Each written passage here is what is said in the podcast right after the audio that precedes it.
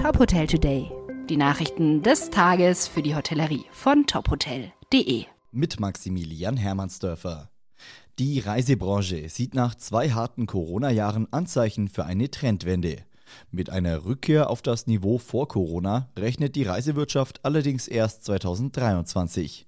Laut Norbert Fiebig, Präsident des Deutschen Reiseverbandes, sorgt der Krieg in der Ukraine derzeit für Unsicherheiten.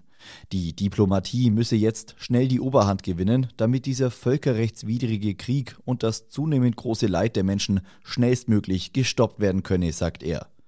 Grundsätzlich sei die Reiselust der Menschen groß. Die Buchungen für die wichtige Sommersaison ziehen an und liegen seit Anfang Februar über dem Niveau der Vorkrisenwochen vom Februar 2019.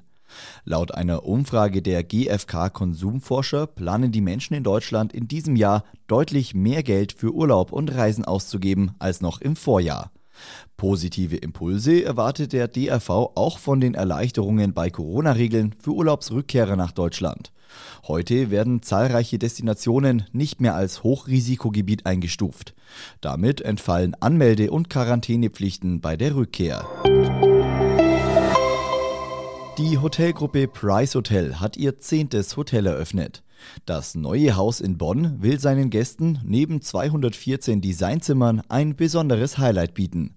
Eine Rooftop-Bar mit Reinblick, die auch für externe Gäste zugänglich sein wird.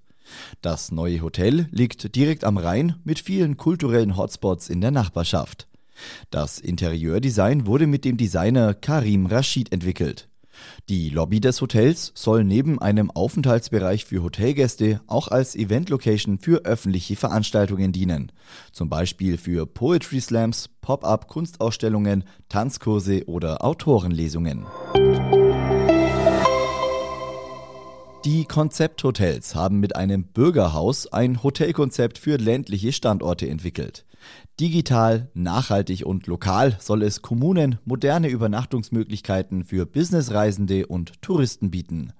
Laut Geschäftsführer Martin Stockburger seien die Übernachtungsangebote in ländlichen Regionen immer noch begrenzt. Große Hotels und Ketten gingen nicht in große Kreisstädte oder noch kleinere Kommunen, da ihre Kostenstruktur zu groß sei. Das Bürgerhaus betreibt kein eigenes Restaurant, sondern bietet 30 bis 50 Zimmer zum Übernachten an.